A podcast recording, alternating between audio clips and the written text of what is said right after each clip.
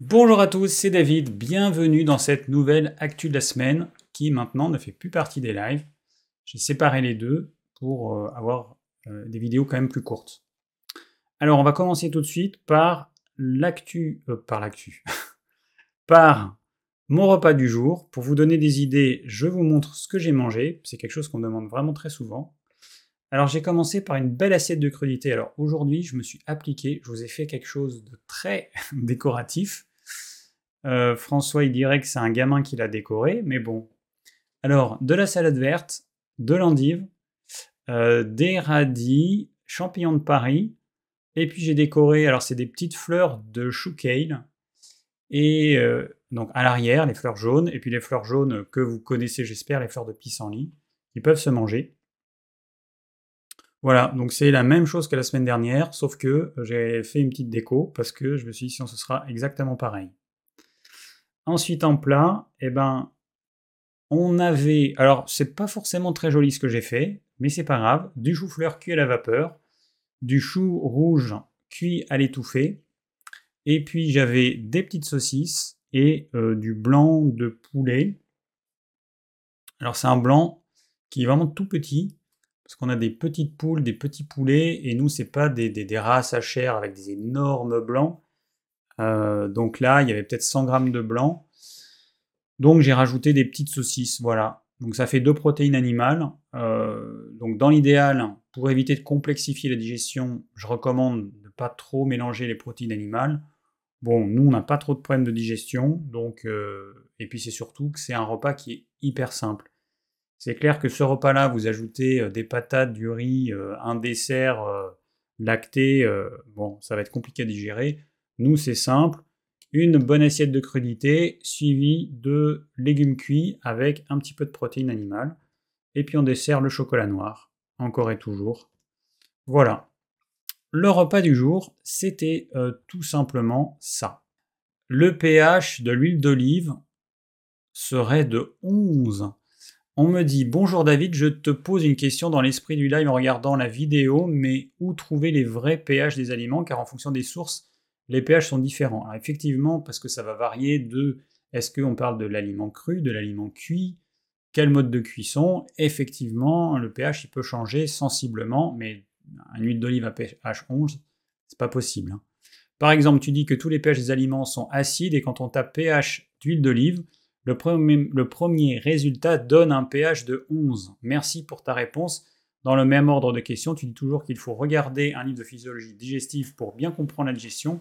Peux-tu m'en conseiller un? Merci. Heureusement que l'huile d'olive n'a pas un pH de 11 car c'est hyper alcalin. Ah oui, non, c'était ma réponse. Euh, alors la semaine dernière, j'ai parlé d'un livre d'anatomie physiologie. Donc déjà, tu as ta réponse si tu regardes l'actu de la semaine dernière. Et puis, et puis, et puis, oui, donc notre histoire de Google, de machin. Alors, alors attendez, hop, paf. Donc, pH, huile d'olive. Alors attendez, je vais vous afficher ça pour que vous puissiez voir ce que je fais. Ah non, là, je suis allé un coup trop vite là. Alors attends, qu'est-ce que je fais là? Ça. Voilà. Donc, je tape sur Google euh, ça, pH huile d'olive. Je tombe sur quoi? Je tombe sur ce truc-là. Dans le cas de l'huile fraîche, le pH est de 10, blablabla. Sauf que si vous regardez bien et que vous allez sur la fiche du site, on parle d'huile industrielle, on ne parle pas de l'huile d'olive. Ça n'a rien à voir en fait il faut quand même avoir conscience qu'un pH de 11, c'est hyper alcalin. Ce sont nos, détergents qui vont avoir un pH de 11. C'est pas possible que l'huile d'olive ait un pH de 11. D'autre part, l'huile d'olive, elle est composée de quoi? Majoritairement d'acide oléique. Eh oui, un acide. On parle d'acide gras. Donc il y a l'acide oléique, l'acide linoléique, l'acide stéarique, l'acide myristique, l'acide j'en sais rien ce sont des acides. Donc il y a quand même peu de chances qu'un acide il ait un pH alcalin. Je vous rappelle que... Euh, est-ce que je vais avoir un truc? Alors attendez, bougez pas. pH. Est-ce que je vais avoir... Ouais, ben ça, ce serait pas mal que je vous montre. Euh,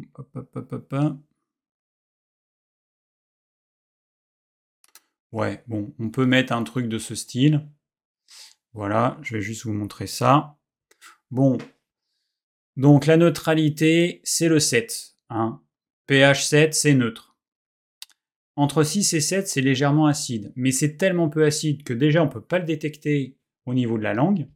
Si vous regardez les aliments qui ont un pH entre 6 et 7, vous ne pourrez jamais dire qu'ils sont acides. Et entre 7 et 8, pareil. Voilà, c'est trop peu acide ou trop peu alcalin pour qu'on puisse euh, dire euh, bah, que c'est acide ou alcalin. Donc déjà, tous vos aliments, s'ils sont entre un pH entre 6 et 8, vous considérez que c'est neutre. Ensuite, entre 5 et 6, le pH, il est légèrement acide. Alors les aliments, à ma connaissance, entre 8 et 9, sauf exception, il n'y en a pas ou vraiment très peu. La majeure partie des aliments, ils vont être légèrement acides ou très acides. Donc entre 5 et 6, c'est légèrement acide. Et en dessous de 5, c'est là que ça commence à être acide. Et là, on va avoir tous les fruits acides, tous les fruits jusqu'à... Euh, on va être entre 2 et 5. Tous les fruits, les vinaigres, tout ça entre 2 et 5, les, euh, les aliments lacto-fermentés. Là, en dessous de 5, c'est là que ça commence à être acide et c'est là que ça peut entraver la digestion des féculents. Donc, ok, alors attendez, je reviens où j'étais.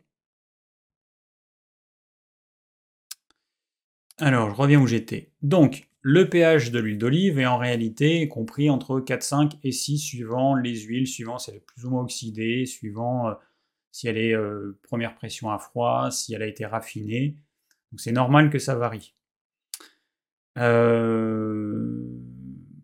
Alors, bon, attention, donc quand vous tapez sur Google, quand vous tapez quelque chose, allez au fond des, des choses, lisez la page, vérifiez que ce qui a marqué en haut, euh, ça correspond bien à votre réponse.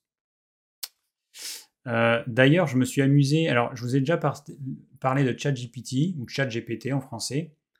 Euh, donc, c'est une intelligence artificielle converse, bref, qui permet de discuter avec vous. Et je lui ai demandé, donne-moi la liste, enfin, donne-moi quelques aliments qui ont un pH entre 8 et 9. Et en fait, il a commencé à me sortir euh, les carottes, les haricots verts. Euh, ah, qu'est-ce qu'il me raconte, le chat GPT C'est pas, euh, pas ça. Donc j'ai, du coup, j'ai fait une recherche Google, j'ai regardé quelques sites. Bon, évidemment, c'était pas ça. Hein. Les carottes, ça a un pH, je sais plus, autour de 5 à peu près. Et du coup, il se plante. Moi, je lui réponds Ah, mais c'est bizarre parce que je croyais que la carotte avait un pH compris entre 5 et 6. Et là, il me répond Ah oui, désolé, effectivement, je me suis trompé. Euh, la carotte a bien un pH, et là, il donne la bonne valeur. Tout ça pour dire que euh, ces intelligences artificielles, aussi perfectionnées soient-elles, elles peuvent se planter sur des choses aussi triviales. Donc euh, attention. Et voilà, bon, moi, je me suis pas fait avoir parce que je sais très bien que les carottes, elles n'ont pas un pH de 8. Mais j'imagine que d'autres personnes pourraient se faire avoir. Donc attention. Euh, bon alors donc après cette personne, elle, donc, me répondait, euh, donc elle voudrait un tableau fiable avec les pH. Bon, après c'est pas très important. Hein. Retenez simplement que euh, les légumes, ils sont, sauf exception, mais ils sont tous plus ou moins acides. certains donc très peu acide. Donc je vous ai dit, entre 6 et 7, vous oubliez, c'est comme si c'était neutre. Entre 5 à 6, c'est très peu acide, comme la carotte. Quand vous mangez une carotte, vous voyez bien que c'est pas acide. Entre une carotte et une orange, ils sont tous les deux oranges. Vous voyez bien qu'il y en a un qui est quand même acide et que l'autre qui ne l'est pas. Donc après, il faut quand même vous fier un petit peu euh, à votre palais. Euh, bon, après, oui, donc elle demande. Alors, cette histoire de fermentation dans l'estomac. Alors, attendez, concernant un livre sur la, physiologie digestive, cela m'intéresserait que tu donnes en effet une référence de livre, notamment concernant la notion de fermentation dans l'estomac, que j'ai du mal à concevoir dans le milieu acide de l'estomac, et vu le temps très court. De plus, les différents livres que j'ai lus ne sont pas d'accord avec la possibilité ou non de fermentation dans l'estomac. Alors, bah, écoute, c'est simple. Euh, c'est un fait. L'estomac, il est vide à jeun. Il est acide parce qu'il y a un petit peu d'acidité sur la paroi de l'estomac, mais c'est une poche vide. Donc dès que tu vas mettre des aliments, ces aliments, ils vont tamponner cette acidité. Ça veut dire que cette quantité d'aliments ou le verre d'eau que tu vas boire, eh ben, ça va euh, équilibrer le pH. Une goutte de très acide avec une grande quantité de neutre, eh ben, ça fait quelque chose qui va être quasiment neutre. Voilà. Donc les aliments qui ont un pH entre, on va dire, entre 5,5 et 7, ils vont tamponner cette acidité qui est infime quand tu... Enfin, la quantité d'acide chlorhydrique dans l'estomac quand tu es à jeun, elle est infime. Euh, si vous voulez faire l'expérience, j'en ai parlé dans l'actu euh, la semaine d'avant. Le matin à jeun, vous sautillez sur place. Plof, plaf, plaf, vous sautillez, vous écoutez le bruit de votre estomac. Vous entendre rien, s'il est vraiment vide.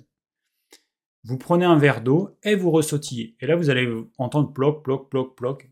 Ce qui montre bien que l'estomac devait être vide parce que vous entendiez rien et que dès que vous buvez un verre d'eau, là, vous entendez qu'il y a quelque chose dans l'estomac. Donc votre estomac à jeun, il est vide. Euh, alors la fermentation, c'est simple. Tu mets... Alors, j'imagine que beaucoup, vous avez oublié euh, vos cours de biologie, mais quand tu mets de la levure avec du glucose, que tu mets ça à 37 degrés dans un petit tube à essai, eh ben, tu vas avoir immédiatement des petites bulles. La fermentation, elle est instantanée en fait. Elle est instantanée. Dès qu'il y a toutes les conditions qui sont réunies, c'est instantané.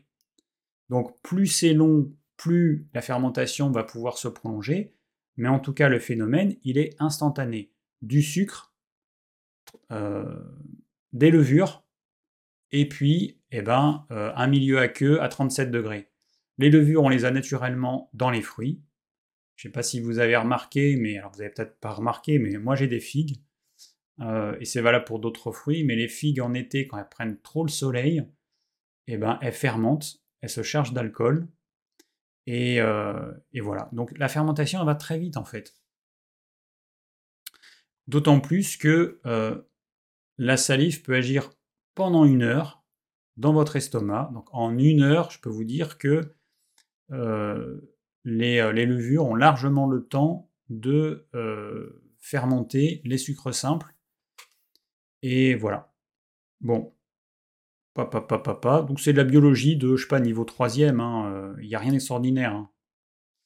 C'est juste le seul problème, c'est que le seul énorme problème, c'est que à peu près tout le monde pense que l'estomac est 24 heures sur 24 rempli d'acide chlorhydrique. Ce qui est faux mais c'est pour ça en fait qu'il y a cette erreur-là. Ok.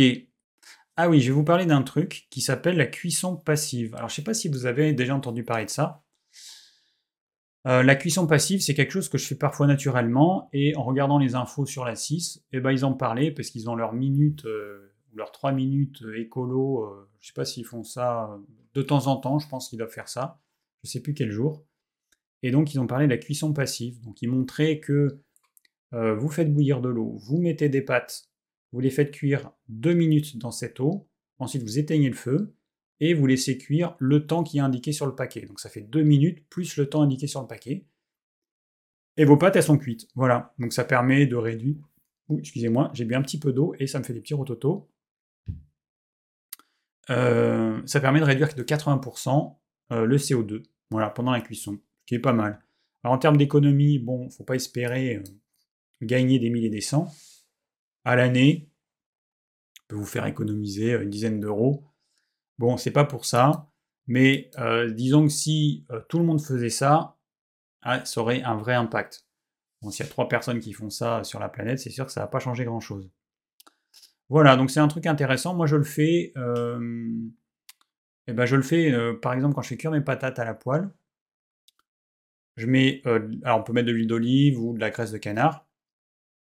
Je mets mes patates que je coupe euh, grossièrement, donc je les coupe en quatre. Euh, je mets un couvercle et je fais cuire ça à feu doux. Ça va griller et en même temps ça va cuire à l'étouffée. Et au bout de 5-10 minutes, je ne me rappelle plus exactement, mais bon, au bout de 5-10 minutes, parce que comme j'utilise le gaz, le feu, même au minimum, il est un peu trop fort, j'éteins, ça continue à cuire pendant 10 minutes, ensuite je vais rallumer le feu pendant 5 minutes, et je rééteins à nouveau, et c'est cuit au bout de 5-10 minutes de plus. Voilà, donc je fais naturellement pour ça, vous pouvez le faire avec la plupart des céréales, euh, on peut le faire avec le quinoa, avec le riz. Alors évidemment, après ça dépend du type de riz. Si vous faites avec du riz complet, il va quand même falloir le faire cuire un certain temps. Il va falloir tâtonner au début pour voir exactement le temps qu'il faut. Mais bon, ça se fait. Et voilà, pour une fois, c'est un truc euh, qu'on peut faire au quotidien, que moi j'ai tendance à faire. On peut faire avec les légumes aussi. Hein. Par exemple, là, l'assiette que je vous ai montrée à midi, c'était du chou rouge. Je le fais revenir un petit peu dans l'huile d'olive. Je mets un couvercle, j'éteins. Ça va continuer à cuire parce que j'utilise des poêles qui sont assez épaisses. Donc là, c'est une poêle en inox. On peut utiliser aussi une poêle en fonte. Et, euh, hop, ça cuit tout seul pendant 5 minutes avec la chaleur qui a été accumulée. Et puis ensuite, on rallume quelques minutes. La chaleur elle monte, on éteint. La chaleur accumulée va se diffuser pendant 5-10 euh, minutes, et puis c'est cuit. Voilà. Et au moins, ça risque pas de brûler en faisant ça. Voilà, on peut faire ça aussi avec le four. C'est-à-dire que la chaleur accumulée dans le four, eh ben, elle va être là pendant un certain temps, parce que le four, s'il est bien conçu, il y a de l'isolant autour pour éviter que la chaleur, elle, euh, elle, euh, elle aille dans la pièce. Donc on peut faire ça avec le four. Pareil. Voilà. On va couper, euh, on, va éteindre le four avant que la cuisson soit complètement finie. Ça se fait sans problème. Alors, autre chose. Ah, petit euh, moment people. Je vais vous parler de Gwyneth Paltrow. Alors, c'est une actrice américaine qui a joué dans des films. Euh, bon, moi, certains films que j'ai aimés. Hein. Et euh, là, il n'y a pas longtemps, elle a été en procès avec un mec qui bah, se plaint parce qu'elle lui serait rentrée en, ski. bah, elle lui serait rentrée dedans. Et puis lui, il a des problèmes de santé. Voilà. Donc ils, ont été en procès et elle a gagné. Mais bon, ce qui m'a gêné, c'est qu'elle était quand même hyper froide, hyper cynique, hyper manipulatrice. On avait vraiment l'impression qu'elle jouait un rôle. Et que les avocats, juges et tout ça, ils sont tombés dans le panneau. Enfin bon. Donc du coup, euh, j'étais un petit peu déçu par elle. Mais bon, c'est pas grave. Si je vous parle d'elle, c'est pas pour ça. C'est euh, bah, parce qu'en en fait, euh, elle gagne des dizaines de millions de dollars en étant influenceuse sur les réseaux.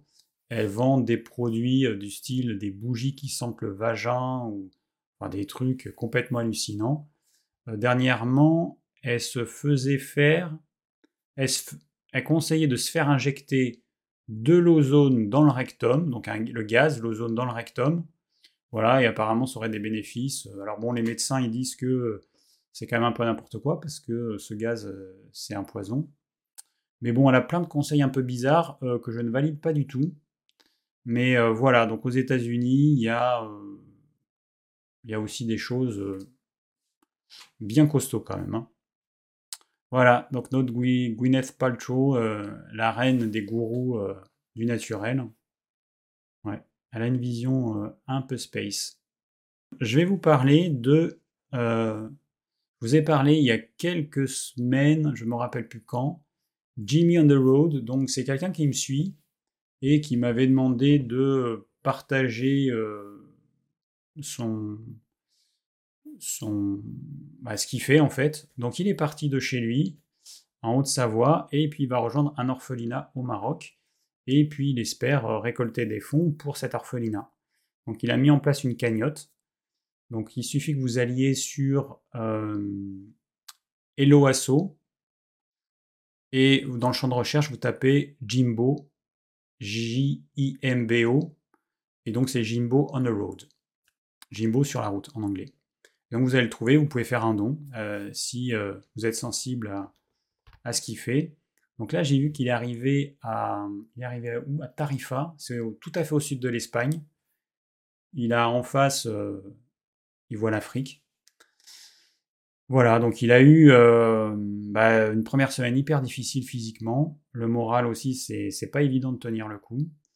Mais euh, voilà. Donc euh, si vous avez envie de, bah, de soutenir, de soutenir sa, je trouve pas le mot, sa cause, eh ben n'hésitez pas.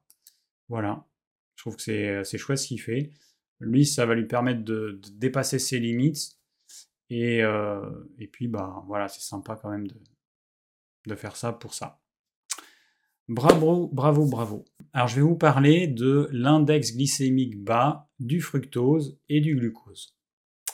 Parce que ça encore, c'est un truc euh, que vous n'avez pas compris.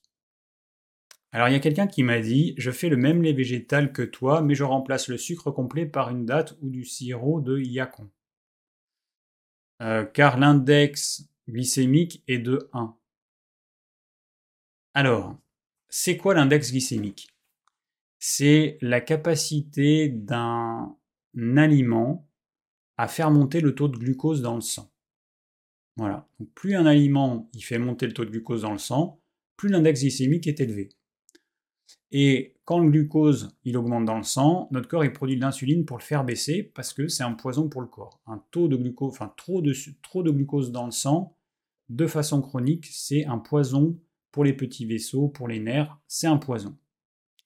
Donc impérativement, il faut le faire baisser et donc on produit de l'insuline. Donc il y a une mode du régime à IG bas, et donc il y a des tables avec des aliments et leur index glycémique, et les gens ils vont manger les aliments index glycémique bas en pensant que c'est forcément bon. Malheureusement, c'est pas aussi simple. Le sucre de table, c'est ce qu'on appelle du saccharose. Le saccharose, c'est une molécule de glucose associée à une molécule de fructose. Quand vous mettez euh, dans vos préparations des dates, les dates, c'est pareil, c'est 50% de glucose, 50% de fructose. Alors le sirop diacon, je ne suis pas allé voir euh, comment il est fait, mais ce qu'il faut savoir, c'est qu'il y a des choses qui contiennent plus de fructose que de glucose, comme le miel par exemple. Et en termes d'index glycémique, alors oui, c'est mieux, parce que ça ne va pas faire monter le taux de glucose dans le sang, sauf que le gros problème, c'est qu'on oublie que il n'y a pas que le glucose, il y a le fructose. C'est qu'on devrait mesurer l'index glycémique du glucose et l'index glycémique du fructose, c'est-à-dire voir le taux de glucose dans le sang et le taux de fructose pour avoir une idée juste. Là, on ne mesure que le glucose. C'est-à-dire qu'il y a des gens qui vont avoir des taux faramineux de fructose dans le sang, qui vont pas s'en rendre compte, et qui vont penser qu'il n'y a pas de problème. Et s'il y a un problème, parce que ce fructose, il doit être métabolisé par le foie. Le glucose, il peut être utilisé tout de suite comme énergie, il n'y a pas de problème. Par contre, le fructose, non. Le fructose, il doit d'abord être métabolisé par le foie. Il va être transformé en différentes substances et à terme en graisse. Bon, c'est pas forcément ce qu'on cherche. Mais le gros problème du fructose, c'est que son déchet, c'est l'acide urique. Ça veut dire qu'il y a des gens qui pensent que l'acide urique, c'est uniquement quand on mange trop de charcuterie, trop de viande, etc. Mais ils n'ont pas conscience que le déchet du fructose, c'est l'acide urique. Et ils peuvent avoir des eczémas, des problèmes articulaires, tout un tas de problèmes à cause de cet excès d'acide urique qu'ils ingèrent sans s'en rendre compte. Voilà, donc ça, c'est un vrai problème. Si votre foie est faiblard, eh ben, le fructose, il va pas être dégradé, enfin il va pas être transformé complètement et il va représenter un vrai poison pour le corps. Et il y a toujours ce problème d'acide urique. Donc effectivement, quand on reste dans la théorie IG bas, on ne tient compte que du glucose, eh ben forcément, s'il y a beaucoup de fructose, le glucose il va pas, il va pas monter puisqu'il y en a pas ou il y en a pas ou il y en a peu. Donc ça, c'est vraiment un grand piège. Attention, attention, attention. Euh, voilà, donc tout ça pour dire qu'il faut avoir une connaissance suffisamment globale pour pouvoir euh, apprécier à sa juste valeur une théorie. Et la théorie du, de, de l'IG bas ne tient pas compte du fructose. Euh, voilà. Euh, alors, ouais, donc une consommation excessive de fructose, ça peut aussi contribuer à une résistance à l'insuline. Euh, donc, et donc ce que ça induit, c'est que les cellules de notre corps ne peuvent plus utiliser l'insuline efficacement pour réguler la glycémie. Et donc ça va augmenter le risque de développer des maladies métaboliques comme le diabète de type 2, euh, qui, euh, qui aujourd'hui est un vrai problème. Parce que diabète de type 2, ça veut dire à terme, alors bon, prise de poids, ok, problème vasculaire, c'est la première cause d'amputation d'un membre, donc on commence par les orteils généralement, et puis on monte, on monte, on monte. première cause de cécité, surdité également, et puis qu'est-ce qu'on a? Et puis dialyse. Voilà. Donc c'est quand même très très loin d'être anodin.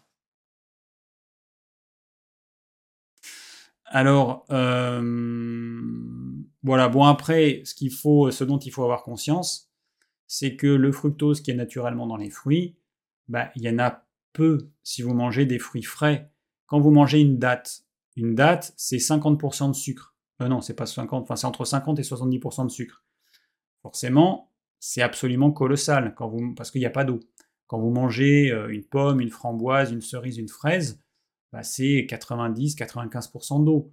Donc forcément, bah, du, sucre, il ne peut pas y en avoir autant que dans un fruit séché. Donc le fructose que vous aurez dans les fruits frais, il y en aura peu, sauf eh ben, si vous suivez la mode des crudis machins qui se gavent de fruits ou des frugivores qui se gavent de fruits, à ce moment-là, eh ben, vous allez pouvoir vous faire un joli foie gras, vous serez prêt pour Noël, et euh, donc c'est vous qui ferez la dinde. Et voilà. Mais si vous mangez juste des fruits quand c'est la saison, c'est pour ça que manger des fruits euh, toute l'année, tout le temps, ça n'a pas de sens. La pomme, aujourd'hui, c'est pas un fruit de saison. Il n'y a plus de pommes sur les arbres depuis très longtemps. La pomme que vous mangez, que vous achetez, que vous trouvez dans le commerce, elle est conservée dans des frigos pendant des mois et des mois et des mois jusqu'à une année. Donc, euh, manger des fruits uniquement quand c'est de saison. Et encore une fois, la saison, bah voilà. Est-ce que les fraises, nous, sur notre marché, ça fait deux semaines qu'on a des fraises bah, Ce sont des fraises qui sont cultivées sous serre. La fraise, euh, ici, la fraise plein champ, c'est entre euh, les toutes premières, entre mi-mai et fin mai. Mais voilà, là, c'est pas des fraises de saison. C'est beaucoup trop tôt. Donc, manger des fruits de saison bien mûrs, idéalement locaux, et, euh, et puis en quantité raisonnable. Voilà. Ça évitera de faire des surcharges de, fructose. Alors, euh, moi, je vous avais parlé, j'avais fait une vidéo où je parlais de la dyshydrose je m'étais rendu compte que quand je mangeais des fruits, eh ben, j'avais cette crise d'eczéma particulier qu'on appelle la dyshydrose. Vraisemblablement, du coup, ce serait à cause de cet acide urique qui est produit par mon corps quand il métabolise le fructose. Voilà, donc le mystère, euh, le mystère est a priori résolu. À l'époque, je ne savais pas en fait que ça pouvait venir de l'acide urique. Ah oui, un petit truc, alors j'ai lu dans un, magazine, euh, je crois que c'est Néo Santé, viande et antioxydants. Je ne savais pas. Bon, la viande pour ralentir le vieillissement, point d'interrogation. Alors c'est une équipe de l'université d'Osaka au Japon qui a découvert qu'une famille de peptides dérivés de, bon blabla on s'en fout, abondait dans le corps humain et qu'il y avait une activité antioxydante remarquable. Et donc ils se sont rendus compte que ce peptide qui a une activité antioxydante, eh ben on le retrouve dans la viande de bœuf, la viande de porc, de poulet et dans d'autres viandes. Voilà. Donc, euh, intéressant de, se rendre compte que on nous bassine en nous répétant toujours la même chose, mais on nous cache une partie de la vérité. Les antioxydants, il y en a effectivement dans les végétaux, mais pas que. Ah oui, et autre petit truc encore pour finir. on va finir sur quelque chose de léger. Démence et laxatif. La consommation régulière de laxatifs est liée à un risque accru de démence. Donc ils ont fait ça, c'est une enquête britannique faite sur 5000 adultes. Et ceux qui ont déclaré qu'ils euh, recouraient couramment à des laxatifs avaient un risque de démence augmenté de 51% par rapport à ceux qui ne faisaient pas vraiment rarement.